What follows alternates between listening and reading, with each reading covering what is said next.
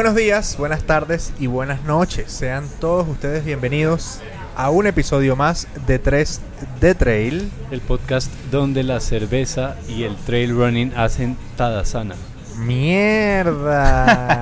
Nivel de investigación. Nivel de investigación leyó. dos minutos antes de comenzar el episodio. Explica rápidamente ve, qué es Tadasana. El tadasana es una postura del yoga que se llama saludo a la montaña. Está leyendo. Obvio. Sí, está leyendo. Pero, por- pero se le abona. Pillado, Bueno, sí, pillado. sí. Le ¿Qué abona, más hago si no hago yoga? No, entonces, pues, de bien. una, presentemos a la invitada. Claro que sí, que está con nosotros la señorita Eva Bellón, mejor conocida como Eva Bellón. Eva Bellón. En el bajo mundo como Eva En Bellón. el bajo mundo como Eva Bellón. Eh, bueno, bienvenida a 3G Trail. Es el segundo intento, ¿no, Juan? El segundo intento. El segundo intento. Contemos, sí, sí, vale la pena contar eso, ¿no? Sí. Con Eva habíamos grabado hace, yo creo que a Como final del año pasado. Como seis meses. Adelante. En este momento hace su entrada el señor Brian, que nos trae las bebidas de parte de del Irish. Como siempre, estamos en el Irish. Limonada para, Este es para mí. Andrés, Limonada para mí. Coca-Cola para mí. Y ya por ahí viene. Gracias, Brian. El cold brew. Falta el cold brew. Sí, listo, súper. Bueno, ajá, entonces. Hace como seis meses habíamos grabado con, con Eva, estábamos grabando por StreamYard, yo estaba en Neiva en ese momento, se grabó el episodio, salió bien todo y el episodio se perdió. Exacto. Nunca, nunca Desapareció. apareció. Entonces hace unos días, un- una- unas semanas, hablé con Eva y le dije como, vas a estar en Bogotá, cuéntame cuándo, no sé qué. Está en Bogotá y estamos grabando en el Irish Pub. Así es. Bienvenida a 3G Trail. Muchas gracias. Eh, el universo me quería hoy aquí, Así es. con cerveza y pizza, insisto, Como tiene que ser. como tiene que ser. Ya tenemos como, como dos horas juntos en realidad. Y ya Y llevamos hasta ahora acá. que comenzamos a grabar, nos tomamos una cerveza, comimos una pizza. Ojo con las pizzas del, del, Irish Pop. Qué locura esta vaina. Sí, son demasiado increíbles y perfectas para la cerveza. L- El match Uy, son ahí. una delicia. El match. La margarita es mi preferida, Así es. sin duda. Así es. Bueno, a ver, el día de hoy tenemos un episodio eh, un poco diferente. eh, porque, bueno, el tema que se va a hablar no es explícitamente sobre trail, pero hay una relación importante. Y sobre todo, pues, con Eva, que es la persona que, de las que yo conozco, que yo conozco, conozco, creo que es la que más lo relaciona, ¿no? O sea, el, el yoga y correr. Este, Sí, es, es la que más, sin duda. Yo no, yo no, sí, yo no conozco otro referente así como, como Eva que corra Aquí en Colombia no. y que Colombia no, haga yoga, eh, meditación, todo, todo lo que hace ella. Y me parece muy interesante. ¿Sabes por qué? Por lo que tú contaste de lo que vas a hacer y del entrenamiento que te están poniendo a hacer, en donde te incluyeron Sí, sí, sí. eso. ¿Se incluyeron yoga en el entrenamiento? Sí, Sí. Ah, mira vos. tres sesiones a la semana de 45 minutos cada Sí. sesión. ¿Ya Y- tienes profesora? Y meditación. No. Uh, yo sabía que venía esa pregunta. Sí. Yo sabía que venía esa pregunta. Pero es a las 5 y 20 de la mañana, ¿viste? Ah, no, tú escoges el horario. Ah, yo escojo el horario, bueno. Bueno, 5 y 40. Lo va a pensar. No, no, de verdad que es una práctica que, bueno, de hecho durante la cuarentena, tal vez esto lo dije el episodio pasado, nunca lo sabremos. eh, comencé a incursionar en el yoga a, a raíz de- del encierro en el apartamento. O sea, uno busca qué otras cosas hacer que siempre, que siempre había querido y nunca había sacado el tiempo. Sí. En la cuarentena lo intenté, por ahí bajamos una aplicación y, y lo hicimos un tiempo con Geraldine, hicimos yoga. Además que tú tienes En un spot. cuarentena. Tú tienes un spot para hacer yoga. Para los que no Divino. saben, George vive en un último piso de un edificio. Y en su edificio, en su piso hay dos apartamentos. eh, y tiene una terraza a cinco pasos de la puerta de su casa. Una terraza de unos sólidos que 10 metros por 6 metros, algo así, por ahí. Por ahí, sí, por ahí. eh, con la vista de Bogotá de puta madre. Entonces era como que. O sea, George sí estaba encerrado, pero. Pero no. 3 no, metros. pero estaba- estaba cerrado. En 3 metros estabas ahí. Me tocaba subir y bajar escaleras. Sí, Eh, mira, otra cosa importante que seguramente quienes nos ven por YouTube ya se dieron cuenta es que no estamos grabando en la mesa de ping-pong. Porque, eh, bueno, nada, estamos. esto- para que sepan, este, hoy es 19 de enero, ¿verdad? Hoy Hoy, es es 19 de enero. sí. y, estás, y este episodio está siendo grabado antes de que termine noviembre. No le vamos a decir exactamente cuándo. Entonces, Eh, hay fiestas de fin de año en empresas. eh, y bueno, hoy coincidimos con una fiesta de fin de año. Nos tomaron la mesa Sí. prestada. Entonces, bueno, estamos grabando en el Irish en otro lugar. Así que el encuadre es bastante diferente. Vayan, vayan a YouTube y lo ven. Y se suscriben, de paso. Eh, a ver, ¿por dónde empezar? Ya te pregunté antes de, de- de comenzar para saber si era cierto o no. Se había comenzado en el yoga porque mucha gente comienza a correr o a montar bici por un despecho, por una tusa, por O a un- tener gatos. o a tener gatos. Mierda. ¿También? ¿Tienes, ti- ¿Tienes gato? No, soy niñera de dos gatas, pero no son mías. Ok, Ah, bueno. ok, ok. O sea, la tusa no fue tan grave. No, Exacto. no, La tusa es de no. otra Tenía un persona. perrito. La tusa es de otra persona. Eh, ajá. No comenzaste por una tusa a practicar yoga, pero casi, ¿no? No. eh, yo supe que el yoga existía por una tía abuela, por parte de mi papá. Eh, ella pertenece a los Vaishnava, eh, a los que nosotros vulgarmente les decimos Hare Krishna. Eh, Ok. Saludo para los eh, Vaishnava. un saludo para ellos que son, wow, muy comprometidos con la parte devocional. Ok. Eh, y ella pues es una señora, en este momento ya debe tener unos 70 años más o menos, en ese entonces tendría unos 50 y algo, y me obsequió una mochila que era preciosa, hecha por ellos, eh, un pequeño librito con, con cositas de, de lo que ellos comparten, y en eso estaba pues yoga eh, de la manera que nosotros lo conocemos en Occidente, que son las posturas. ok. Ok, sí. Y ese libro quedó por ahí guardado y yo obviamente usaba la mochila y después de unos años, o sea, en ese momento yo tendría unos 11 años y volví a encontrar ese querido libro como a los 20. ok. Yo en ese momento estaba aquí en Bogotá, eh, estaba con una pareja. eh, Saludo para ti. No, mentira, no, ningún No. saludo para ti. No, un saludo para él, no.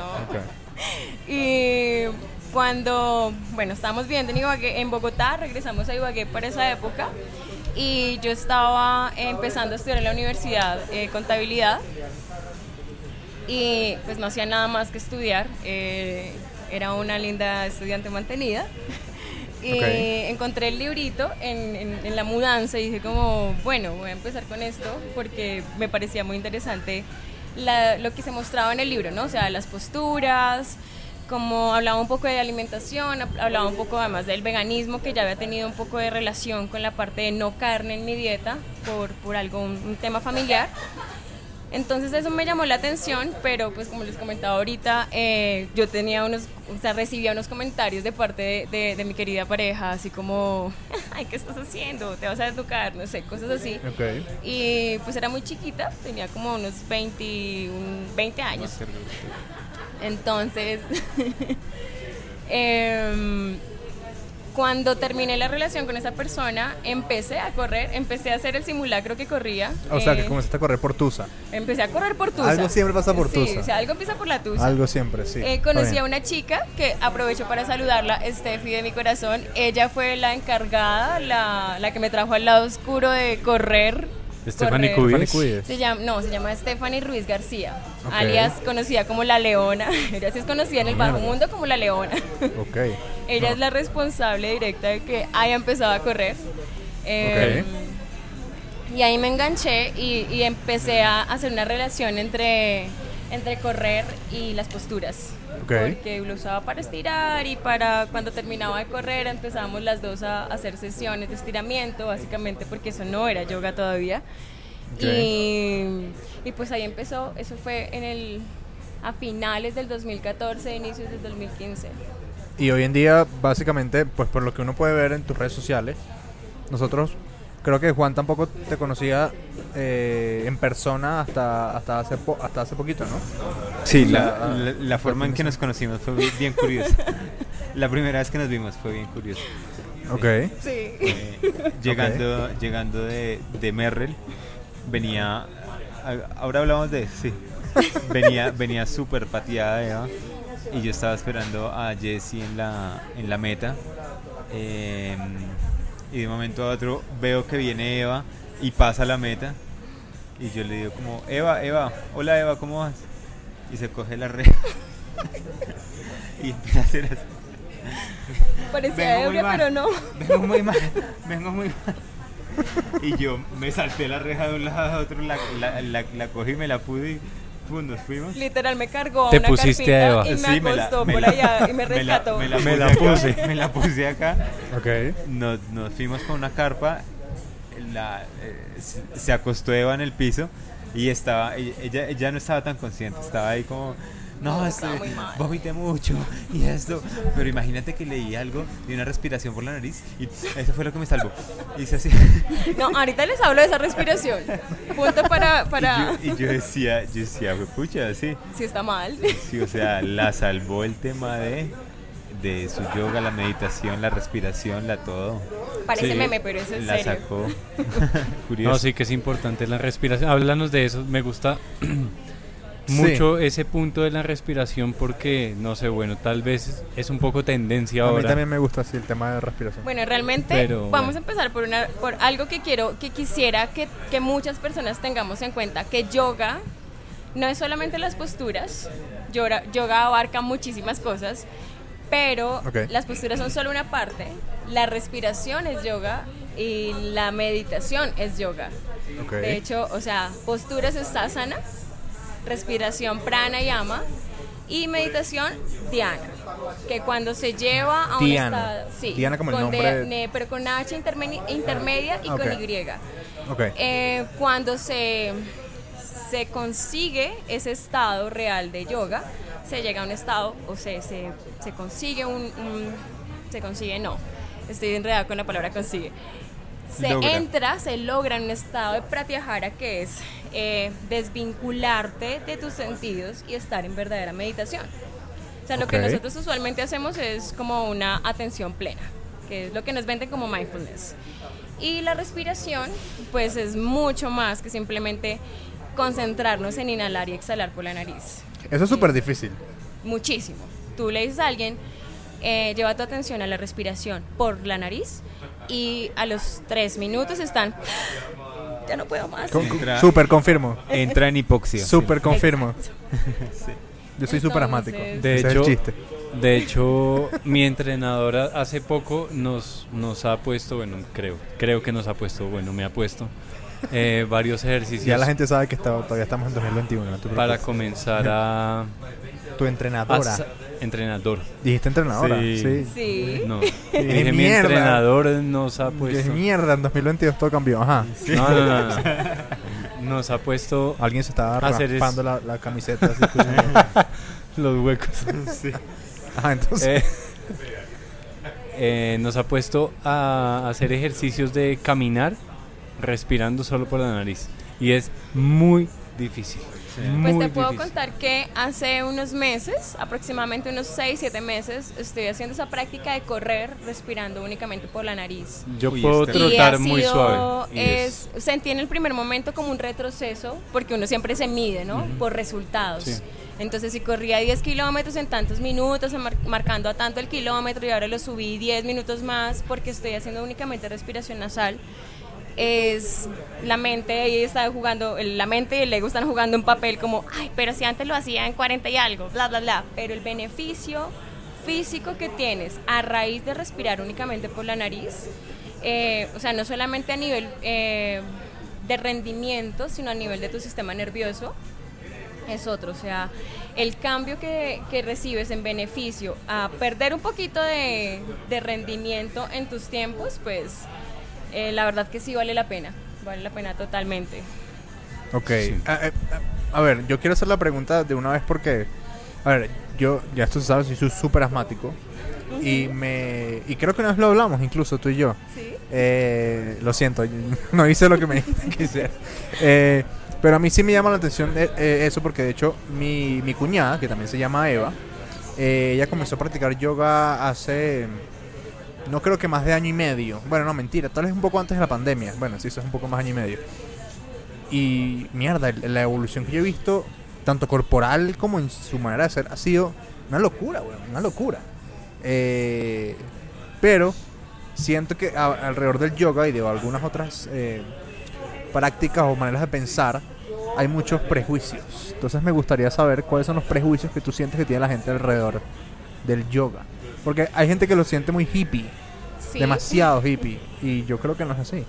Bueno, eh, hay algo que, que mi, mi maestro, uno de mis maestros, he tenido la fortuna de tener excelentes gurús en mi vida. Eh, él se llama Andrei Ram. Hola Andrei, si alguna vez llegas a escuchar este episodio. Eh, él hablaba mucho sobre no casarnos con los idealismos, ¿no?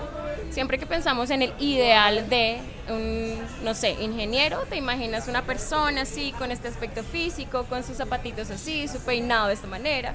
Cuando piensas en una profesora de colegio, piensas en alguien, en otra persona de otro aspecto físico, con una ropa. Y cuando piensas en un profesor o un practicante, no voy a usar la palabra profesor, en un practicante de yoga, te imaginas a la persona con eh, así totalmente carilabado, eh, algunos con su turban, su, eh, con su traje blanco, su traje naranja, usualmente, eh, descalzos, hippies, porque esos son ideales, ¿no?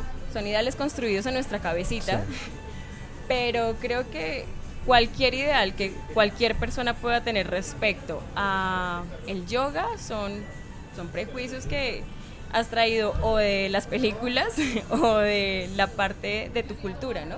Sí. Si tú vas a, a- a- la parte de cómo te imaginas a un practicante de yoga en India, te remites a los, a los ¿cómo se llaman monasterios. Los monjes.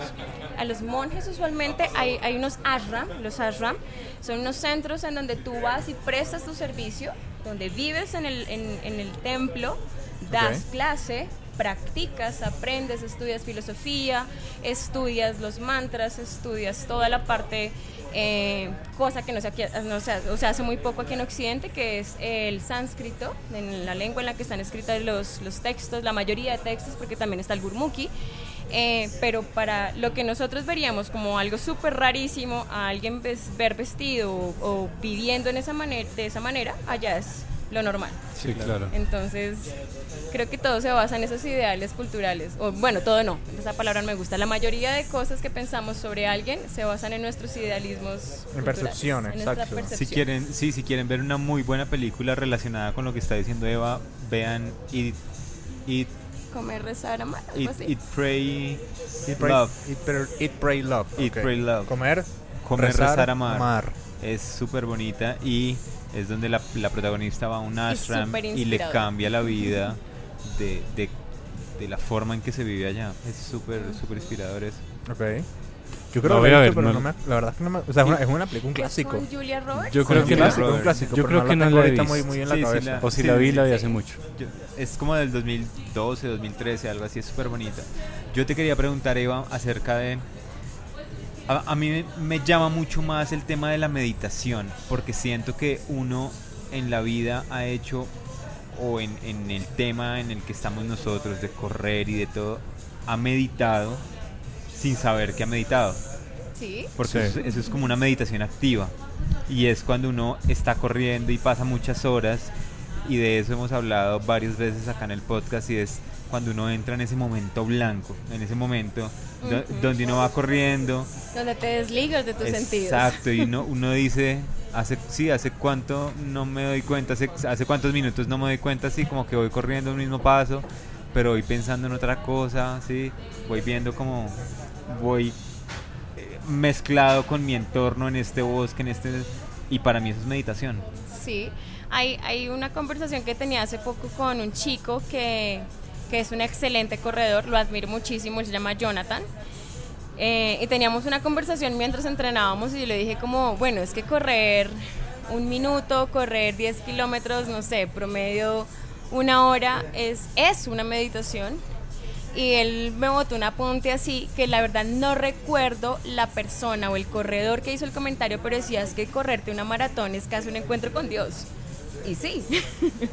no porque estás que te mueres, con porque el, o también. con el diablo, depende si, no- si el- entrenaste o no. con algo con algún espíritu por ahí pero Claro. sí o sea si tú si tú lo llevas un poco más hacia lo hacia lo trascendental independiente a que tú estés pendiente de porque ahí vienen los distractores no qué es la meditación para nosotros los practicantes de yoga no Eh, lo, lo hablo desde mi aprendizaje eh, desde lo que se me ha dado de, de mi formación como yogi practicante no una yogi realizada Ok. cuando tú meditas, eh, no solamente tienes tu atención puesta en esa acción o en ese objeto de atención.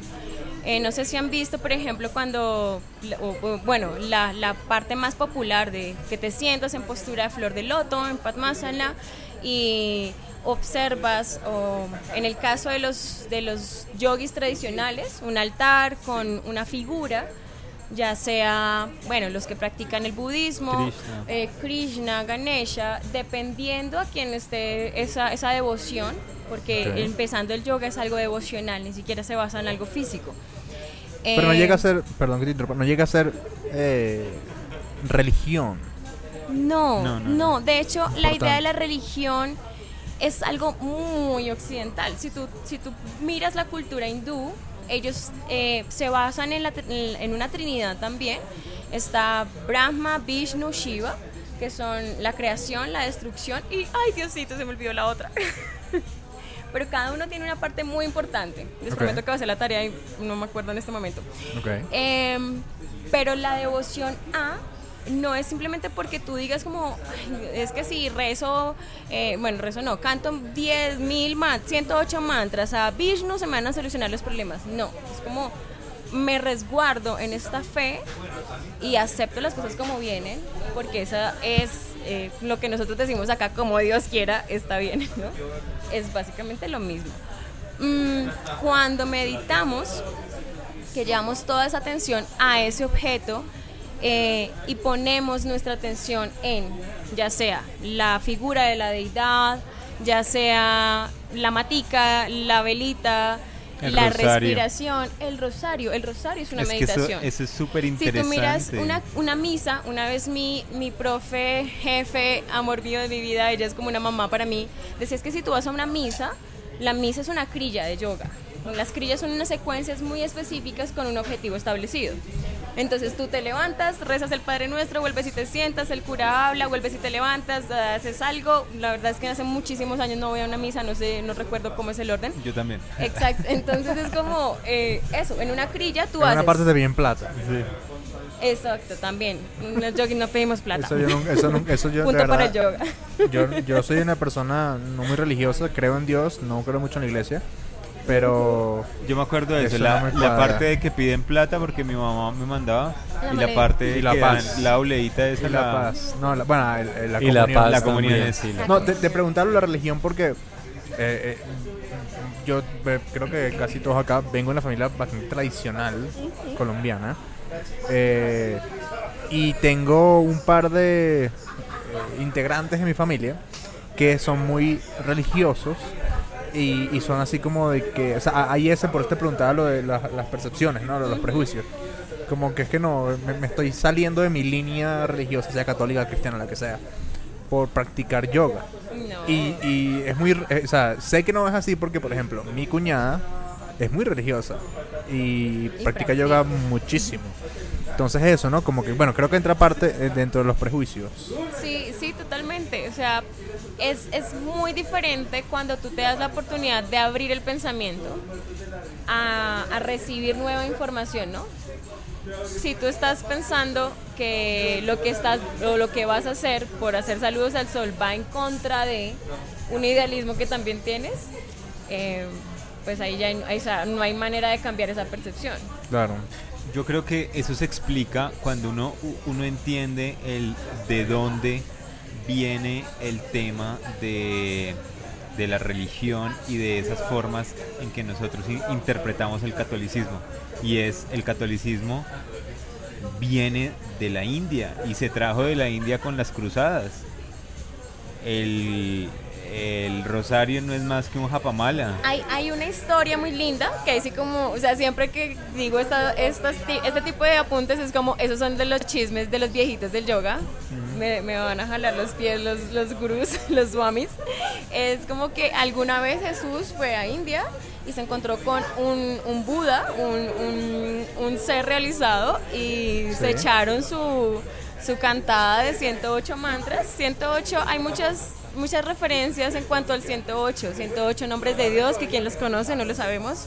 Eh, de ahí el número 108 No, y hay muchas historias. Ciento- 108 Mm. bolitas porque el 9 es el número divino, entonces cuando se suma 1 más 0 más 8 da el 9. Y la casa de Dios es la última Claro, bolita, ok, ¿no? Es- eso es todo un tema y cuando tú empiezas a, a entender eso y que eso viene a salir al mundo y a interpretarse como nuestras religiones modernas, es porque la casa de la religión está allá, en India, en Nepal, en toda esa parte. Esa es, es- y en, en India, cuando tú vas a India, pucha, hay, hay como, como 3.800 religiones. Muchísimas. O sea, adoran a, a lo que a lo que se mueva. En, A lo San- que en Santa Marta, por ejemplo, adoran, adoran a George, por Sí. ejemplo. Todo, O sea, todo. adoran- Todo lo que sea vivo, ahí vive Dios. Adoran, adoran a un, a Mira, un- mira esta carita. a un resto de cosas, sí. Entonces, sí, es como interpretar eso. La, bueno, lo- la lógica mía viene que, o al, al punto de que uno no, no necesita una religión o saber un conocimiento muy trascendental para llegar a esos estados de realización como meditar. Y es donde se une el, el tema de yoga, meditación y trail running, ¿sí? Es que muy seguramente nosotros hemos entrado en estados de meditación bien profundos, Sin en carreras. Yo, yo siento y seguro nosotros hemos entrado en eso cuando uno corre por la noche. Que- Que uno corre por la noche y va solo y solo ve la luz. Sí, y aparte de todo, a mí me pasa mucho que cuando salgo a entrenar en calle es cuando me pongo audífonos y También. pongo música. Y es muy curioso que llega un momento en el que voy y ni siquiera sé qué voy escuchando. O sea, se, me olvida, lo- se me olvida. O sea, como que en un momento algún carro pita o me toca parar en un semáforo y vuelvo en mí y digo, como ve, yo qué hago, qué hago escuchando esta canción. Sí, sí, sí. Pero yo no le iba poniendo ¿Y cuidado. qué estabas Bueno, escuchando? ¿Teóricos del trail? Algo así. No, no, no, algo mejor. También, también es importante eh, no perder el, el drishti, el punto, el punto de foco. Por ejemplo, cuando van las personas corriendo y el carro te pita porque por poco te arrolla. Claro. ¿Sí? O sea, una cosa Sí, es no. que te desligues de tu atención y otra cosa es que tu atención esté totalmente puesta en tu acción. Ok. Que también tendemos mucho a confundir esa parte, ¿no? Es que cuando yo medito siento que me desconecto de todo. No, al contrario. Te conectas tanto que te encuentras a ti en ese punto medio de todo. Tú estás ahí en la nada.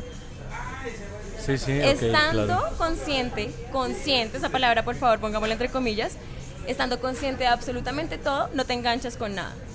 Sabes que está pasando el carro, sabes que viene un perrito corriendo, sabes que viene una persona en una bici, pero tú sigues en tu acción, correr, con tu atención totalmente en tu respiración, en tu sincronía del movimiento, pero no te pierdes con el carro que puede pasar, tú te detienes un instante y no estás pensando que vas a detenerte para que el, el carro pase. Tú simplemente lo haces porque estás totalmente en la sincronía del instante, ¿no? Estoy tratando de concentrarme para entender lo que está diciendo y siento que que- estoy tratando de meditar sí. para entender lo que ella dice sobre meditación. Yo, yo estaba, yo estaba imaginándome así la por la carrera De hecho, la estaba, viendo hacia el cielo para no distraerme. Estaba como, ok, ajá. Es que no es fácil. De hecho, nosotros tenemos un amigo eh, em, que él, yo lo he visto meditar antes de, de las carreras. José. José, Sí. me acuerdo que en Borbur él se sentó en una esquina del parque y, y se puso en, flor, flor de loto y, se, y, y, bueno, cierra sus ojos y, y- y uno no sabe más, ¿no? O sea, ya hasta que se levanta. Este, y lo he visto hacerlo en par de ocasiones en diferentes lugares y yo digo, ¿cómo logran abstraerse de un lugar tan ruidoso? Ruidoso. ¿Sí? O sea, a mí me parece complejo, a mí me parece complejo. Bueno, es que ahí viene lo que, lo que nombraba hace un ratito. Eh, hay, hay unos estados, o unos, voy a llamarlo niveles, no me gusta esa palabra cuando se trata de práctica, eh, pero digamos que en, en este momento sería como la única que, que encuentro como propicia. Cuando tú te concentras, eh, la famosa, te sientas en una postura fácil o te acuestas y vas a llevar toda tu atención a la respiración. Entonces tú vas, cierras tus ojitos, eh, incluso al- a veces te ponen como lleva tu, tu atención a la punta de tu nariz, siente cuando el aire entra por tus fosas nasales. Eso es atención plena. Eso es lo que conocemos como mindfulness. Mi atención plena al aire que entra, al aire que sale. No la controlo. No controlo la respiración, únicamente la observo. Y sigo con todo funcionando igual. Mi cuerpo está en la posición que está, el ruido de afuera está, pero yo estoy llevando toda la atención a mis fosas nasales, al aire que entra, al aire que sale. ¿Sí? Tú eres consciente del auto que pasa, del ruido que suena al fondo, de las voces, pero tienes tu atención en la respiración. Luego entonces, cuando ya llevas esa atención a un estado, a otro nivel, un poquitito más arriba, empiezas a mm, soltarte de los externos. Pero sin dejar de llevar tu atención a tu respiración, ¿no? O sea, sigues escuchando el ruido, pero ya el ruido no es algo que te llame la atención. Luego, cuando pasas a otro nivel, otro, escalón chiquitito más arriba, ya no tienes que estar pensando que estoy pensando que tengo que llevar la atención a la respiración y no le estoy poniendo cuidado a los ruidos externos. ¿no? Empiezas a desligarte del zancudito que te ronda la oreja, del frío, del vientito frío que te está pasando por la piel, em, del dolor de panza que tienes porque comiste mucho, cosas así, ¿no? O sea, empiezas a desligar tu atención de tu cuerpo, de tus sentidos y empiezas a entrar en un estado de meditación. Me encanta la palabra ecuanimidad. Nada puede perturbarte, nada te puede alterar, nada, entre comillas voy a poner la palabra bueno y la palabra malo porque pues esas palabras como que no, esos estados no, no son, pero como que si hace mucho calor entonces no me puedo concentrar porque estoy sudando, o si hace mucho frío no me puedo concentrar porque estoy temblando, nada, pues, o sea, Es si tú miras a los monjes en las en, en el Himalaya en los calzoncitos y el, el frío para ellos, ah, pues sí, está haciendo frío. La, la meditación en sí va dirigida a eso, que tú seas el dueño de tu atención.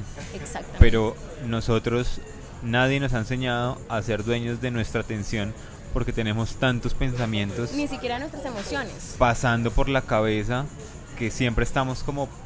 Yo, un- una vez alguien que sabe mucho me, me decía eso, y es como, la cabeza es como un bosque en donde está haciendo viento y están cayendo hojas. Y tú estás pendiente de cada hoja y viendo cada hoja. Esos son los pensamientos, ¿sí? Y lo que tú tienes que hacer es dejar de pensar en que están cayendo hojas, ya. Observas Observa las, hojas, ya. las hojas, pero Ya, no te listo. apegas a, ahí va una hoja, ahí va otra hoja, ahí cayó una hoja, ahí viene otra hoja. Las observas, pero no te apegas a ellas. Esos, esas son las fluctuaciones mentales, ¿no? Ese es el, el término como, como Patanjali, eh, que es uno de los máximos, yo- o sea, es, el, es uno de los papás del yoga, eh, lo define. El yoga es el cese de la identificación de tu mente con las fluctuaciones que surgen dentro de esa misma mente. La conciencia es un estado un poquito más alto de tu mente y la conciencia no es la mente. La conciencia no es la que piensa que tiene frío. Ey, abr- abrígate que está haciendo viento. No. Eh, come que está haciendo hambre. Eh, tu conciencia no hace eso. Tu conciencia está para otras cosas. ok. Y me parece interesante cuando se une todo eso con la larga distancia. Que ahí Sí. es donde se Lo pone el tema Exacto. Hacia, brutal. Donde quería, ir yo. Cómo todo esto se trans eh, se transmite, se transforma, se No, se, transporta se empieza a practicar a, en la larga distancia. al, al de- bueno, sí, al deporte y, y ya entrando más específicamente eso, a estar muchas horas caminando, corriendo, pedaleando, como sea, en la montaña. Mm, bueno, hay algo súper interesante en eso y es que mm, cuando soltamos los pensamientos, que muchas veces ni siquiera son pensamientos nuestros, em, entramos en ese proceso, ¿no? Tú empiezas a correr, ya sea eh, un entrenamiento muy corto o un entrenamiento muy largo, y llevas tu atención a correr. Hay muchas personas que dicen como, no, es que yo corro y me olvido de los problemas, se me quita el estrés. Obviamente sí, porque es algo físico y eso tiene como un- una parte química muy específica eh, que no tiene discusión. O sea, las endorfinas son las endorfinas y cuando corres se suben los niveles y sí o sí vas a sentirte mejor por más eh, llevado que estés de la depresión, de los problemas, lo que sea, cuando corres. Eh, las endorfinas hacen lo que tienen que hacer, punto. Eso no tiene ninguna discusión. Ok. Pero lo que sucede a nivel mental es diferente. Las endorfinas, así mismo como suben, bajan. Sí, o sea, no tenemos que hablar de algo tan el azúcar. Te tomas algo así súper lleno de azúcar y al ratito ya estás otra vez. "Ah, pero es que no puedo con mi existencia. Cuando corres, eh, hay otros niveles, eh, por ejemplo la serotonina y la capacidad de tu pensamiento también, que influyen mucho en esto. Entonces, cuando tú pasas muchas horas haciendo una actividad, eh, y, específicamente aquí en el trail, que además si lo sumamos a que te estás metiendo en la montaña, que no debería ser, pero pasa porque estamos tan desligados de nosotros mismos que creemos que cuando vamos a la montaña nos conectamos con nosotros. Y no, o sea, o, o bueno, yo lo veo así. No, debería ser No falta, debería ser así, tú deberías tener la capacidad de estar contigo en el rincón del Transmilenio, o en la montaña, o en tu casa. Eh, y por ejemplo, o sea, cuando empezamos cuarentena, yo, yo, yo no sé cuántas personas me escribieron a, a pedirme, entre comillas, ayuda. Yo. Es que no sé cómo puedo hacer con mi existencia porque me siento abrumado estando en mi casa solito o solita Yo lo hice. el, el- el estado de no saber estar conmigo es muy fuerte. Y cuando vamos a la montaña es como, ¡Ah! me encontré. Sí, y, y no debería ser así. Pero cuando tú le sumas a eso, o sea, al, estado de la, la serotonina arriba, la endorfina arriba, estar en medio de la montaña y sentir que tú estás ahí conectado, pasa, no sé, magia. Y digamos que eso se vuelve algo trascendental para ti. No, no solamente tu parte mental, sino que tu cuerpo empieza a reaccionar de otra manera. Tú puedes ir muy cansado, yo creo que a más de uno nos ha pasado cuando llevamos como mucho tiempo corriendo, el- la energía física se acaba, pero tú estás, estás, estás para ti y dices, pues, pues ya estoy aquí, ya que más da, vamos a terminarlo Ok. es, es, es eso de, de no te identificas ni con el cansancio, ni con la falta de fuerza, eh, ni con la euforia de la, de la, de la serotonina, no, me olvidó ahora el nombre de la otra. Endorfina. De la endorfina, sino que simplemente entras en ese estado de estar, de habitar el presente. No sé Ok. si, si, si, si, si me siguen la, la corriente, si me Sí, siguen la idea. Es que George sí, está- Toca, toca entrar en No, un estado por allá. Hay que- no, no, no. Hay No, que ir- para poder- Hay que ir hilando, hay que ir viviéndolo, ¿no? O sea, recuerda los momentos cuando se estaba en la montaña. hilando todos los pensamientos, pero sí tiene mucha lógica. Y es, pues, pues poniéndolo en palabras y en términos muy básicos, es como uno no se aguanta a uno mismo, pero sí se encuentra en la montaña. Porque en estos estados como tan, sí, como tan básicos para uno, tan normales en el hogar, en todo, uno no se conecta. No, es pero que además estamos con esto todo el tiempo. sí, Así es. También. Te escapas de ti. ¿Estoy aburrido? Miro Instagram. ¿Estoy aburrido? Miro Facebook. ¿Estoy estresado? Miro las, no sé, tomo fotos. Eh, El vacío emocional, me tomo mil selfies. Entonces es como... Ok. Sí, además que a mí me parece súper interesante el tema que, que decías en, en un momento de el saber estar contigo mismo en cualquier instante. Y creo que eso es algo que le hace falta a muchas personas, o tal vez nos hace falta de pronto, me incluyo. Eh, y es que hay gente que se desespera con la soledad. O sea, es, es, es chistoso porque hay gente que no se halla en un transmilenio, como tú dices, en la esquina, pero sí solo en una montaña. Ujú. 100% solo en una montaña. En el transmilenio no está solo completamente. Entonces, ¿qué es en realidad el estar solo para encontrarse? No sé. es- Yo es- creo que ahí juega un papel muy importante el, tu estado de conciencia. O sea, ser consciente de tus vacíos emocionales, de tus fortalezas mentales. em, porque desafortunadamente no puedo- yo creo que no conozco a la primera persona que haya crecido absolutamente realizada. Sí, no. Eh, Ok. No, creo que no. Entonces, siempre, o bueno, esas palabras absolutas no me gustan, pero la mayoría de veces es, tenemos esos estados, ¿no? Puede que algunos los tengamos en, en, en mayor proporción, o sea, yo soy de mal genio, ¿no? los, los, las identificaciones, los idealismos que, de los que hablábamos ahorita. Sí. Yo soy de mal genio, o es que yo soy una pendeja porque siempre les sigo la corriente a las personas, o siempre les digo que sí, no tengo personalidad para decir que no.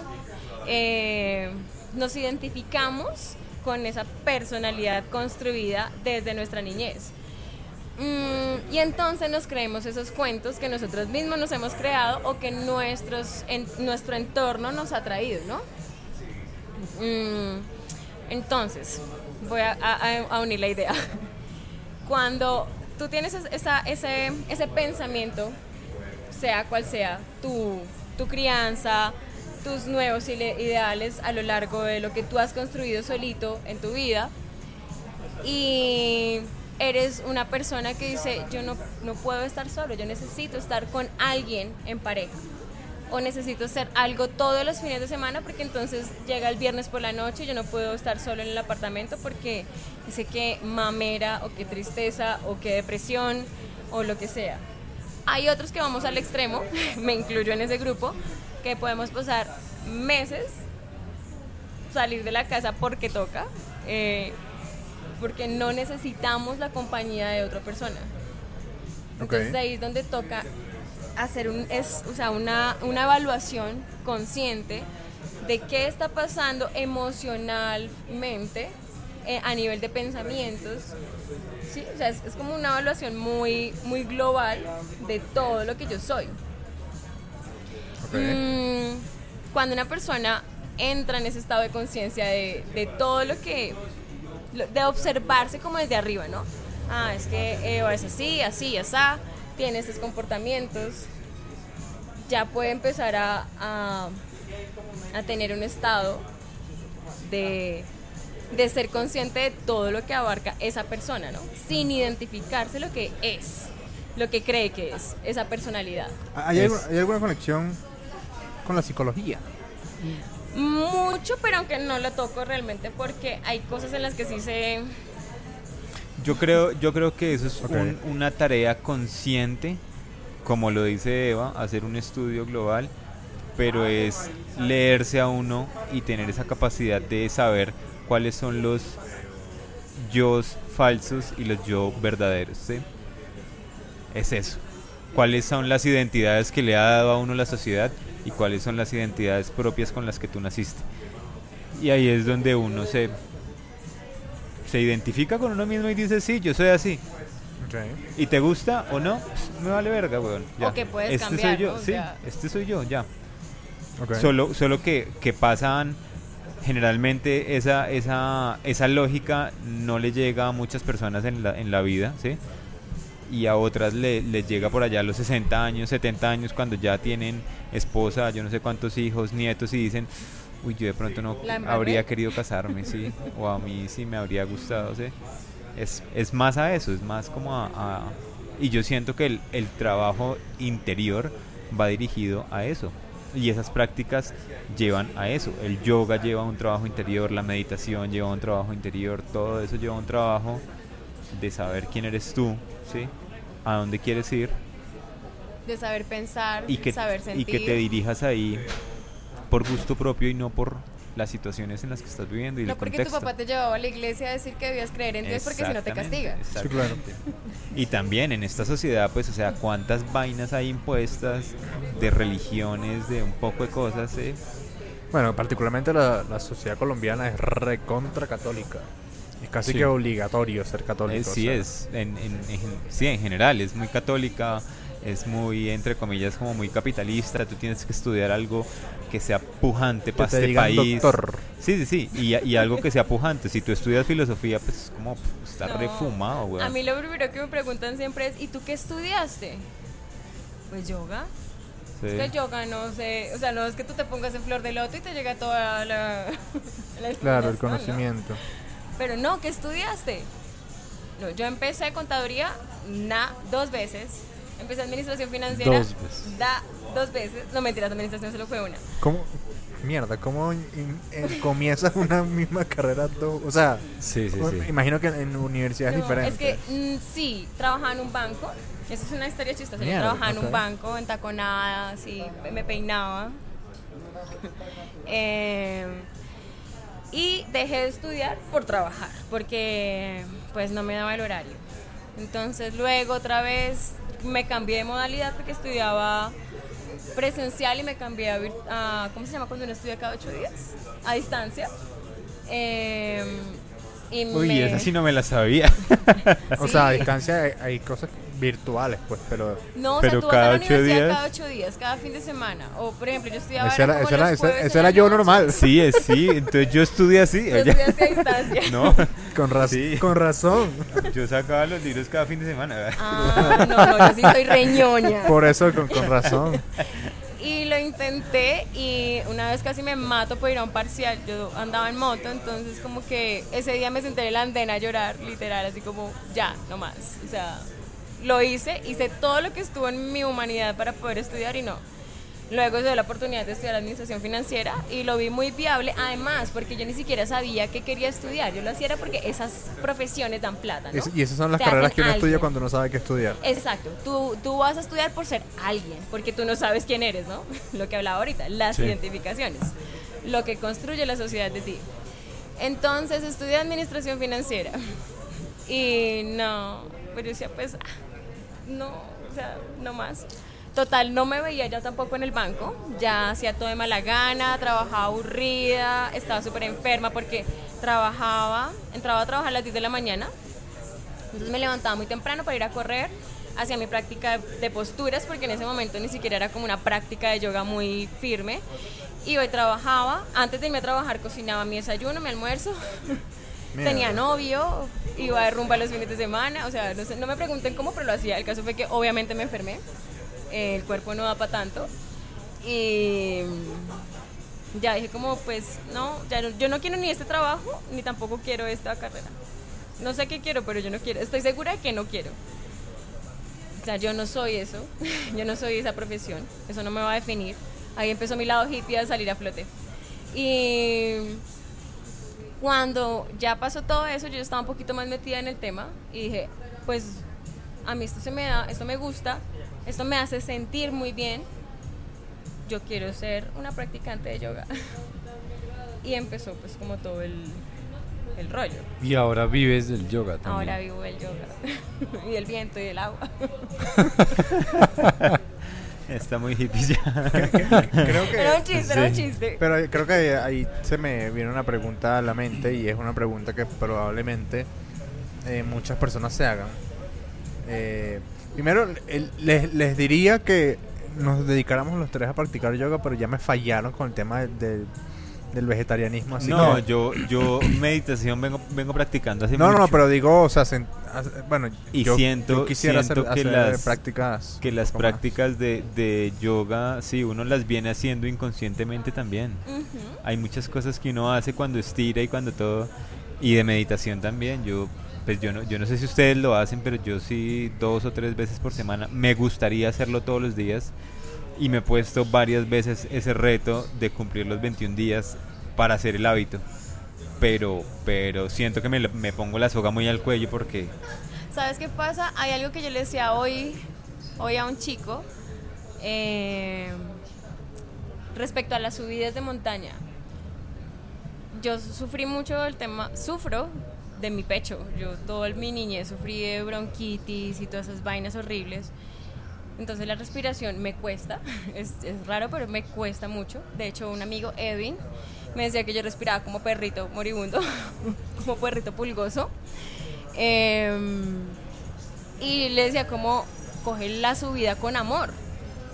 Hazlo con amor, o sea, no mires la subida, y- porque tú miras una subida así, con 25 grados de inclinación y dices como, mierda, esta vaina me va a matar. Ah, qué fastidio. Tú sabes que te rompepiernas, ¿no? Ah, ok, Sí. no, por saber, por saber. A, a eso voy a hacerle con amor. Entonces es, es eso, ¿no? Hacerlo con amor. Si tú lo haces como una imposición de, es que voy a cumplirlo, es que voy a hacerlo, es que ya, ya, tachado día uno, tachado día dos, por un reto, cambia la perspectiva cuando dices, hey, es que esta vaina en tres meses me va a cambiar absolutamente todo de mi vida. Mi estado de ánimo, mi manera de pensar, mi manera en la que mi cuerpo digiere mis alimentos, porque lo que el cuerpo digiere a nivel mental también pasa a nivel digestivo. sí. Entonces, si tú lo coges con esa, mm, con esa perspectiva de hacerlo con amor, así como cuando coges la subida con ese, "Ah, pues voy a llegar destruida arriba, pero voy a llegar, Ok. voy a cumplir este propósito porque es que me hace bien, es diferente a cuando lo haces por una imposición. Sí, yo, bueno, cuando, cuando yo lo digo que me pongo la soga muy al cuello es porque quiero hacerlo en las horas que recomiendan hacerlo con el prana del Ujú. planeta, que, que- que dicen si vas a meditar, medita entre Que son los 4 nodos. 4 y 4 y media de la mañana, que es donde inicia el prana del planeta en donde la meditación es más efectiva si estás iniciando a meditar. ¿sí? Sí, pero digamos, uno puede ser un poquito laxo, uno puede ser un poco, hey, me doy permiso. Me cuesta un poco madrugar. Está bien. Me voy a dar permiso de seguirme levantando un poquito más tarde. No me voy a levantar a las 4, me voy a levantar a las 6. Pero es un compromiso conmigo levantarme a las 6. Y es un súper compromiso conmigo, así como cuando agendas el capítulo, agendo conmigo. A las 6 y cuarto estoy sentado en mi tapete y me siento a meditar. De 6 y cuarto a 6 y media la primera semana. Ahí, Entonces- viene, ahí viene el tema y es La tapas, disciplina. lo que, lo que ha- hablabas o hablábamos fuera de micrófonos y es el tema de qué tengo que hacer, o sea, lo que tengo que hacer antes de empezar el día, ¿sí? Entonces ahí es donde ya a las seis ya no da. ¿Sí? Es que ahí es donde viene, ahí es donde viene la parte difícil de hay, la disciplina. hay- hay que empezar a hacer un poco de cosas antes, acuerdo. antes, Tú le antes. preguntas a alguien, por ejemplo, ¿y, y tú a qué horas vas a correr? No, yo voy a correr a las 6 de la mañana porque en ninguna otra parte del día me da el tiempo. No, tiempo sí hay. Organízate. Te acuestas más Sí, temprano, sí, te levantas sí más hay. temprano. Sí, de de acuerdo. acuerdo. De acuerdo, sí hay. Yo voy a comenzar con mis clases de yoga. De Con yoga. De yoga. Está muy bien. Eh, no, de verdad que No, eso hace, hace mucho montón, tiempo lo, lo tengo ahí en la lista y... Código 3 de trail, 10% de descuento. Mierda. Mira, adelante, mira. adelante, Bueno, adelante. bueno. Oye, sí sería una buena idea. Sería bueno. Está buena bueno. la idea, vamos a hacerlo. Lo, lo- Eh, lo tienes como complemento para un entrenamiento de un proyecto que tienes, de Sí, un sí, sí. objetivo que tienes. Por ahí hay un es que- episodio pronto, pronto, sí, tal vez pronto, antes de que se acabe. No, mentiras. No, ya. Ya en este episodio ya... ya Estás hablando del 135. no, en el 138. Sí, por ahí. Eh, ah, sí, sí, tienes en el toda razón. 138 les conté para, para dónde voy. Hace dos semanas. Sí, Sí. para dónde voy y cómo comenzó todo el tema de, de entrenar para eso. de Por- entrenar para eso. Porque fíjate que es, es importante y es, es, por ejemplo, la gente piensa que para preparar una carrera, hablemos de un maratón de montaña, algo que no suene que no suene creído, no que, que, no suene creído, algo eh, normal, realizable, eh, algo realizable, exacto. Em, que para el corredor de calle, creo yo, eh, yo lo confieso que yo nunca corrí un maratón de calle. O sea, nunca corrí una, una carrera oficial de 42 puntos 195. Iba a ser 125 eh, kilómetros, ¿ok? Em, la gran mayoría del plan de entrenamiento es correr. Y ya. Y si el corredor tiene ahí algo, o el entrenador también, eh, algo de bicicleta, pero no más, ¿sí? En cambio siento que el corredor de montaña tiene mucho más entreno cruzado eh, que, que, el corredor de calle, incluso que el triatleta. O sea, por ejemplo, el corredor de montaña eh, hace bici, tanto de ruta como de montaña. Eh, está el yoga, que estamos hablando justamente de eso. Está la natación. eh, es que hasta la escalada. O sea, todo ayuda de alguna manera, sí. eh, porque siento también que el, el, el trail es un deporte menos rígido que el correr en calle. Correr en calle es básicamente, me perdonarán quienes, quienes eh, difieren, pero es más como volver el cuerpo una máquina. Una máquina que opera a tantas revoluciones por tanto tiempo y, y para lograr un, un objetivo de un tiempo. Sí, Yo- y Sí. operan una línea ahí súper delgada que, que no, no, no es no tiene para dónde elongar. Más, exacto. Más que una línea delgada también es que el, el entorno es muy controlado. Y lo Sí, hemos claro. dicho varias veces. Tú estás Sí. reventado en el kilómetro del 34, te subes al andén y ya estás fuera de carrera y ya listo. Pero siento que por eso es que en, en el trail se deben manejar tantas cosas y tantas aristas.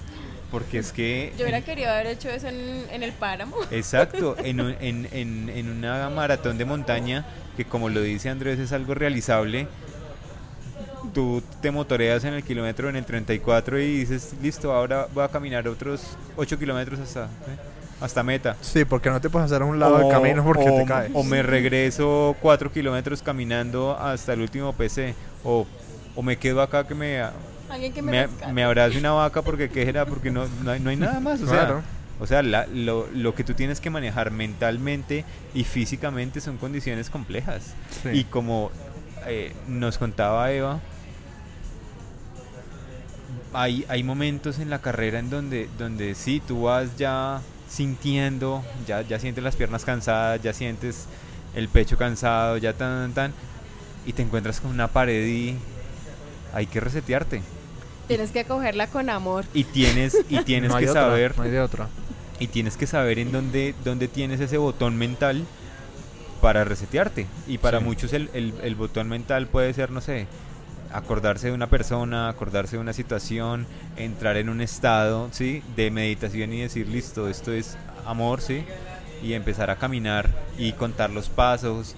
O Tú empiezas, no- yo vine porque no quise, sé. a mí no me pagaron. Exacto, no sé cómo, cómo, cómo le tú me, sí, como me contabas esa vez que era no y me salvó respirar por la nariz porque es que respirar por la nariz es, es sagrado, es bendito y eso fue lo que me trajo a meta y yo y yo decía, pucha, su- sus prácticas la salvaron. Pero entonces es justamente a eso quería ir con, con el tema del, del entreno cruzado. Es si se puede de- decir en, en- en- en poco tiempo qué beneficios tiene la práctica del yoga y la meditación Wow. para el trail. Bueno, beneficio número uno. Conoces tu cuerpo. Te haces consciente de tu cuerpo. Ok. Eh, ¿Qué es hacerte consciente de tu cuerpo? Tu higiene postural. Primer punto. Si tú haces un... Cierra tus ojitos y piensa en un momento en todos los corredores que has visto con su camel puesto, subiendo una loma y van así. La gran mayoría. Ok, sí. Sí, la higiene corporal es totalmente mm, olvidada. Porque están pensando es en las piernas, en subir, bueno, no sé, no sé en qué van pensando, pero el, el- el cuerpo se hace un, un compañero invisible. Entonces te haces consciente de tu cuerpo, Ok. te haces consciente de tu postura, de tu respiración. Eh, esto que le comentaba a Juanse cuando llegué toda moribunda a la meta fue literal, el, el respirar me salvó porque pensé en retirarme como unas cinco veces y nunca me ha pasado eso, o sea, ni en una carrera, ni en una ruta de entrenamiento, en absolutamente ningún lugar y, y me sentí tan mal que en algún momento fue como caminar, respirar y ni siquiera pensar, sino, hey, ¿cómo, cómo vamos? Piernas, ¿cómo vamos? Pecho. Que es que, porque siento este hormigueo en las manos. ¿Logro terminarlo sin hacerme daño? Empezar a aplicar los principios. El primer principio del yoga es la no violencia. Apunte ahí. Esa es el, una de las razones por la que muchas personas somos vegetarianas. O sea, sabemos que en la- el Palacio de Nariño no practican yoga, definitivamente. En el Palacio de Nariño no ¿Mm? No, practican yoga, definitivamente. Nada más, allá no hay ni humanismo. Em, entonces, cuando, cuando tienes esa conciencia de tu parte física, puedes empezar a tener una conciencia mental. Ok.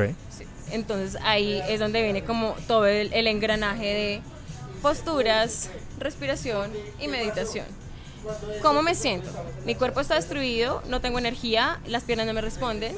Mentalmente, ¿cómo voy?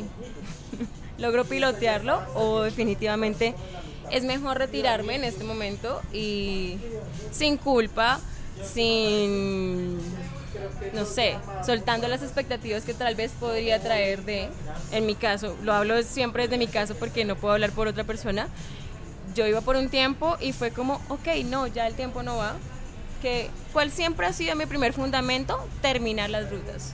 Sí. Entonces, pues mi cuerpo no está del todo bien. Mm, por lo menos me sostengo respirando. Ya lloré, ya vomité. Voy a llegar. Voy a llegar. ¿Por qué? Porque ese fue mi primer propósito de venir a correr. Terminar la ruta. Bueno, yo ahí, ahí como que, no sé, teniendo en cuenta, hilando lo que dijiste hace un rato, de que, por ejemplo, en, un, en una época salías a correr, ibas al banco a trabajar, eh, salías de fiesta los fines de semana y bueno, tenías novio y no sé qué. Y dijiste, y el cuerpo no me daba, para, o sea, no me daba para tanto, pero sí te da para correr 80 kilómetros. Eh, porque he cambiado, ahora soy un ser cuerpo. regenerado. ¿Degenerado o regenerado? Regeneradamente Ah, regenerado. Degenerado para correr, bueno. regenerado para vivir. Sí, Sí, sí. Ok, ok. Rehabilitado. Y bueno, digamos que vamos a aplicar ¿no? el, el código del 10% de descuento para las personas con 3 de trail Exacto. que quieran comenzar Ay. sus prácticas de yoga y meditación con Eva. Exacto. Entonces, eh, ¿qué consejos le darías a esas personas, aparte de inscribirse contigo, para comenzar con el yoga y la meditación? Eh, uno, soltar las expectativas porque el yoga no te trae resultados inmediatos. Nada que, que te traiga un, un, un beneficio Duradero. va a ser inmediato. O sea, exa- exacto, un beneficio duradero, ¿no? Eh, porque nosotros somos una sociedad que queremos todo ya. Entonces ya me quiero tocar la punta de los pies, ya quiero hacer meditación, ya quiero respirar profundo, hacer retenciones, apneas y bla, bla, bla en una semana. 100 Y eso millas, no correr pasar. 100 millas. ser, correr ser millonario organizando carreras. Exacto. Lo ¿Eso se puede? Lo tenía así. No lo La digas, no lo digas, no lo digas. Todo lo queremos ya y eso no pasa. Entonces, ¿qué pasa con el yoga? Eh, nada de lo que ha llegado a tu cuerpo en 20, 30 años se va a ir en dos semanas. Exacto. Eh, primer paso, conciencia física, conciencia mental y, eh, y el puente entre estas dos cosas, conciencia en tu respiración. ¿Qué beneficios te trae? Eh, una tranquilidad mental que, que, que te ayuda a vivir en este mundo que es poco fácil, que te ayuda a correr tranquilo sin sentirte em, abrumado por las expectativas de los corredores que aquí voy a hacer un paréntesis que mamera las conversaciones de los corredores a toda hora. Cuánto tiempo en cuántos kilómetros pero es que se le pasa pero es que le Lo- hace lo que te más. te voy a mostrar algo para que te rías. Ahorita te lo fastidio. No, o sea, hay, hay algo eh, que, que me pareció muy curioso desde hace un, un tiempo. Eh, yo sé que, o sea, nadie, le- nadie lo sabe y a nadie le importa. Yo nunca había corrido en montaña en una carrera oficial hasta este año. Ok. Ok. Eh, y la primera carrera a la que fui fue Cachipay para hacerme un chequeo. Eso no fue porque quisiera ir a competir a ver cuánto me hacía, no, fue un chequeo para los 80 kilómetros. Eh, y para ver eh, cómo podría responder mi estado mental, porque yo no me conocía en la montaña en una competencia, solo en, en entrenamientos. No Sí. sabía qué podía pasar con la adrenalina, cómo respondía el cuerpo a salir a tope, todas esas cosas. Era un chequeo. Y fui tan tonta de buenas que quedé de, de, ¿de qué? ¿De terceras? ¿De cuartas? No me acuerdo. De terceras. Y luego en la mesa, que de segundas. De sí, de segundas en las mujeres. Obviamente la siguiente carrera tienes que ganarla, porque si no... No, pues me fui para lo atrás. normal, ¿no? ah, no, mentira. En, en Villa obvio. Trail, propaganda. El otro año eh, Villa Trail va con maratón. Ok. Tengo que ir a Ibagué a conocer, Ibagué. es súper delicioso. Y eh, en quedé de terceras. eh, pues ahorita como les contaba, me había vacunado, me fue re mal con esa vacuna que yo creo que donde me dé COVID me mata definitivamente. Y quedé terceras. Y ahorita en Merrell me fue peor. Pero es que es así. De hecho, lo, lo, lo- lo hablábamos hace 40 episodios con Pau. Pau Capel decía, Sí. el que gana es el que se paró mejor ese día. Y ya, es así de Sí, simple. claro. Es así de simple. No, y aparte de todo también, eh, lo hablamos con Pau ese día. Eh, si uno quiere en realidad ser el mejor del mundo, vaya y párese al, al lado de los mejores en UTMB. Si, Dijo un si- amigo, tráigame a Kilian. Saludos, Rafa Caicedo. si tu objetivo es ser la mejor mujer corriendo maratón en. Colombia, ve y te paras con las mejores allá en Merrell. Pero pues si no, pues no importa, Pues ¿sí? no importa, exacto. Sí. Ese no es mi objetivo, empezando por ahí. Es que eso es lo importante, hay que partir de eso y lo hablaba este fin de semana con alguien también que, que, que me decía, no, pero es que sí, yo voy a llegar y voy a poner el post de que hice tanto en Merrell y bajé tanto tiempo y yo no sé qué, y sí, porque los entrenamientos, porque soy muy veloz, porque... Y le decía, pues uno, sí, Merrell es muy chévere, muy todo, buena carrera, pero Merrell no es No el campeonato define. del mundo, ¿sí? En Merrell no van los mejores corredores del mundo, en Merrell no está Kilian, ¿sí? Y la otra es, pues tú no haces los mejores tiempos del mundo, ni de Colombia, Ni de Colombia. ¿sí? Ni de Cundinamarca, ni de Bogotá, ¿sí? Entonces, sí, o sea, ¿qué, qué, qué vale que tú digas que, uff, estoy volando, estoy corriendo el kilómetro a cuatro minutos? Pues, sí, no. ¿A quién le importa? Sí, eso, eso no importa. Bueno, pues, más, más bien, Más que a él, al mismo. Exacto, Sí. más que a te mí importa a ti. mismo, más a bien haz ese viaje interior del que está hablando Eva, ¿sí? Busca cuál es tu fortaleza, ¿sí? Busca qué es lo que puedes explotar de ti que no tienen las otras personas y vende eso en tus redes, ¿sí? No, no, no, no seas como tan obvio de vender lo que todos o lo que tú piensas que todos quieren escuchar. Siempre- Soy, soy el más rápido, soy el más veloz, soy el que más entrena, eh, son las 4 de la mañana y ya estoy acá en la pista corriendo, haciendo miles y yo no sé qué. Siempre haber alguien mejor que tú. Sí, y la, y la, y la, y la otra es que, que, que es lo que digo yo y, y como mi, mi, mi pensamiento unido con la razón y es, todas esas cosas son creadas por humanos, ¿sí? Son estamos, estamos corriendo, si ustedes lo han pensado, distancias hechas por humanos. Los tiempos son hechos por humanos. El tiempo es, un, es una, una, Unidad de una, unidad de unidad. medida hecha por sí estamos ganando campeonatos hechos por humanos que le sirven al capitalismo para vender sus empresas para vender productos para ganar más plata o sea estamos no estamos haciendo nada que sea natural Estamos corriendo en pro de satisfacer el, Exacto. el externo. no estamos se supone que estamos satisfaciendo nuestra parte natural pero estamos haciendo todo lo innatural más posible ¿sí? Sí, estamos siendo lo, lo, más eh, consumistas posible, estamos mostrando que somos lo más veloces, lo más todo. Y lo que tenemos que interiorizar es, "Jue puta, las emociones. Si se supone que de esta vida vamos a pasar a otra vida, que es lo que yo creo y, pasa en este universo, jue puta, pues llevemos pensamientos y razonamientos como, como trascendentales, ¿no? Hay un señor que es de Ibagué. Yo creo que llama yo creo que si uno llega al cielo y se encuentra con José o con Dios, tú no le vas a decir, Dios, Hice maratón en tanto. hice un kilómetro en 320. Párame Sí. bolas. Les tengo una No. historia para que lo traigan un día 3 de trail. Se llama Edulfo Martínez. Tiene.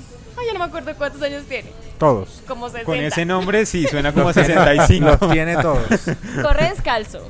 Sí, ya sé quién es. Sube al. al a- yo, bueno, yo he ido hasta la escuela del salto descalzo. Yo lo vi una vez en Merrell. Corrió las letras conmigo descalzo hasta el kilómetro 60.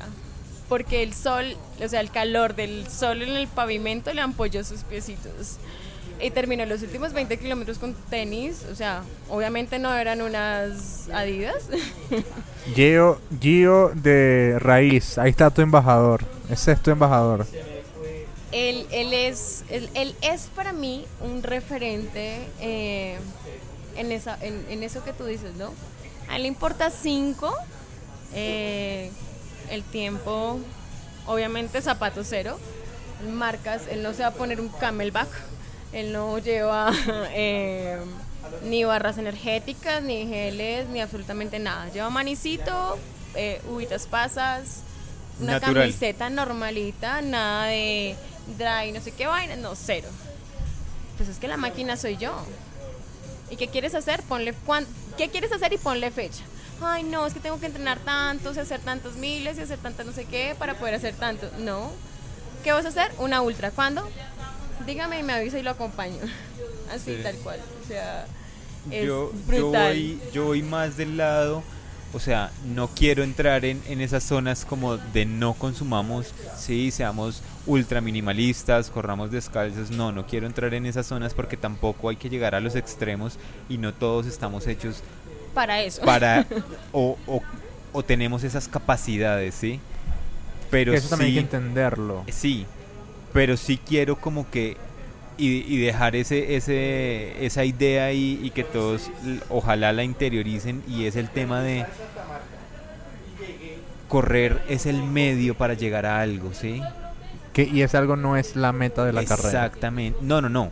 Puede ser la meta de la carrera, pero nuestra meta personal no, No va a es ser eso. Exacto, a eso me refiero. no va a ser siempre llegar en el top 10 ni ganarnos un patrocinador ni nada.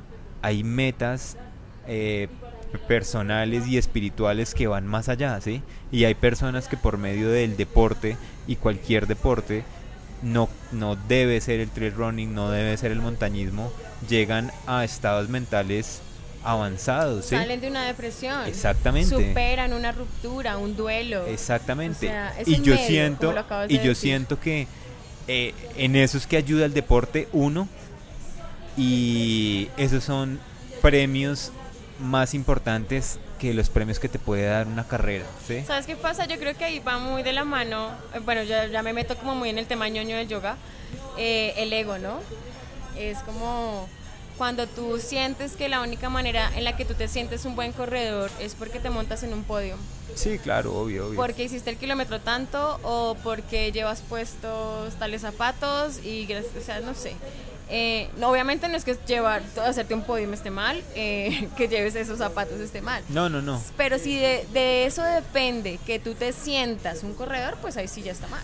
Yo conecto eso y, y- y creo que es exactamente y es con lo que hablábamos de esos falsos yo.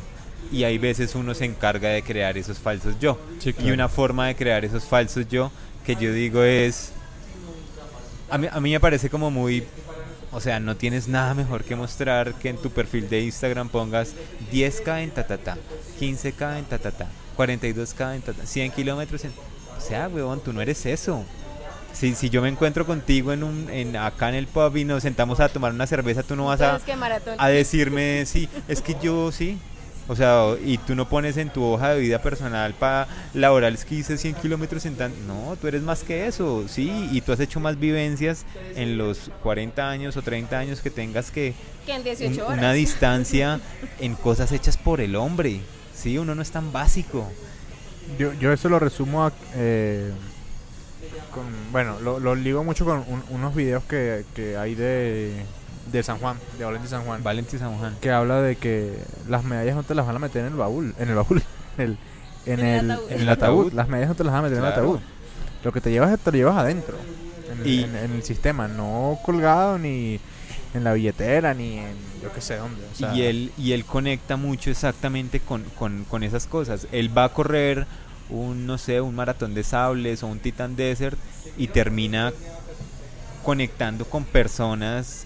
Sí. Sí, no sé, no sé si, si vieron la historia de este man que en el, en el, en, en el Titan Desert fue que se cruzó con un man que iba súper inflamado y yo no sé qué, y era un man que estaba con cáncer, Sí. había acabado hace unos días su última quimio, yo no sé qué. O sea, son historias de vida súper importantes, súper trascendentales. Sí. Y e- esas son las historias como que cambian en parte esos pedacitos de humanidad y los hacen avanzar. ¿sí? De acuerdo. Lo, lo que yo pueda contar de mis tiempos o mis velocidades o mis, mi cantidad de medallas no va a avanzar en nada la humanidad. Y no le importan a nadie. Y no le importa a nadie. La el mundo va a seguir igual. Exacto. Exacto. Como, como si yo le puedo contar, no sé, una conversación muy íntima que tuve con un, un campesino acerca de sí, sí, de, de cómo se siente, de cómo ta, ta, ta, y que esa persona llegue a pensar, sí, como, oiga, hay que tratar mejor a las personas del campo, hay que tenerlas en cuenta, sí, eso sí puede llegar a cambiar. Y, y eh, de esa forma sí estamos haciendo país, que es lo importante.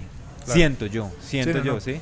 Eso se resume a que ser buena persona vale más que correr Vale, rápido. Exacto. sí, Y no- Compren sus medias de 3 de trail. Y no seamos En el tan suyas están y, aquí. y no seamos como tan básicos, weón. Sí, sí, sí. No, sí, de no. acuerdo. De acuerdo. Eh, Eva, gracias por venir. Gracias por formar parte de 3G Trail. Eh, normalmente George hace una pregunta al final, pero esta, esta vez te la voy a robar con una pregunta que se me ocurrió. Que puede ser un poco dura, no sé, pero bueno, aquí no nos, ca- no nos caracterizamos por filtro. ¿Qué le cambiarías al trail colombiano? ¿Qué le cambiaría al trail colombiano? No, no, no, no, espérame. ¿Tengo que responder ya? Pregunta Sí, claro, reina. claro. La idea sería en este episodio, sí. A ver, ¿qué le cambiaría al trail colombiano? sí. No, no sé. Lo primero que se te ocurrió, esa es la respuesta. No, no, es que no se me ha ocurrido nada. Tengo neuronas lentas. Yo les dije que era motra y todo la cosa. Sí, o qué, o qué te parecería que, que, que ap- aportaría a que, a que, no sé si es la forma de decirlo, a que, a que avanzáramos más rápido hacia una sociedad de trail más madura, tal vez, más, más, más, más- no sé si es correcta, más, sí, más madura. Algo que aportara a la identidad del trail colombiano es eso. Sí, Porque claramente nosotros no somos iguales No a los otros países. Sí, claro. sí, claro. Bueno, ahí sí debo decir algo, es que, como les decía, yo no soy, lle- llevo muy poco corriendo, entre comillas, en montaña, así que uy, me siento como perdida. Em, creo que es muy importante, desde lo, desde lo poco que he visto, eh, involucrar más el sector campesino, el sector rural. Ok. Eh, y lo digo por una vivencia que tuve hace muy poco. Eh, siento que, que muchas personas aún en el campo están en, en un estado de aislamiento, que cuando una persona que, que no es del campo y que llega es a, sus, a su territorio, eh, se convierte en alguien rechazo. ajeno y vulnerable. ¿no? Sí, sí, sí. Eh, y lo digo por una situación muy específica y muy incómoda que pasé, que en ese momento me generó mucha rabia, mucha frustración, fue algo horrible, pero que después pensaba en que esa criatura, eh, no sé qué tanto habrá podido vivir y no sé qué habrá podido pasar, pero claramente eh, todos estamos eh, en obligación de formar país, como lo decía Juanse ahorita, eh, y, y creo que el tener al, al- a las personas del campo como una prioridad eh, debería ser no solamente asunto del trail, ¿no? Ser un asunto de, de todos los, los, los la- de todas las economías, de todos los estados de la sociedad. Sí. Ok. Los dejamos allá y los usamos solo cuando lo necesitamos. Sí, son Pero solo como materia prima. personas Nos Sí. olvidamos que existen. Los, los- los arrinconamos y los dejamos por allá. Solo necesitamos que nos den alimentos. Sí. Entonces creo que deberían ser un poco más hacia eso, hacia la parte humana de, del campo. Del de, De acuerdo. Y la otra pregunta para cerrar ya. ¿Tu corredor favorito? Gustavo Buitrago, te adoro, te amo. ¿Sí? No, mentira, no te amo como ser como papacito, eres un ser humano. él, él es, él sabe que es un ser humano increíble. ¿Y internacional hay alguno? Eh, esto va a sonar cliché, pero además porque ya les dije, no soy nada farandulera, entonces el único que conozco que me inspira es Jornet. Ok. Me encanta verlo sonreír en esas subidas así. Tiene un. Me acabo de dar cuenta. Killian y Gustavo tienen un parecido significativo. Físicamente tienen, una- tienen unas facciones parecidas. ¿Sí? No, idea mía. ¿Las piernotas? Respira, respira. No. No, bueno, o No. sea, el- sí, O sea, color de o pelo, sea, color de piel. Kilian, Kilian en, en, en el video que sacó eh, del kilómetro vertical hace varias semanas estaba recascado, weón. O sea, Sí. se ve Bueno. delgadísimo. Súper delgado. Killian es muy chiquito. Killian calza 6, no, 7 y medio. O sea, que es igual de pequeñito que yo. Killian es, es No, pequeñito. tampoco. Es menudito. Ah, no es un elfo. Killian, es, Killian es pequeñito. El man es menudito. Este, Él pesa como 56. bueno, claro, o sea, Él pesa como 56 y mide como 1.69, algo así. Ah, no, no es tan pequeñito.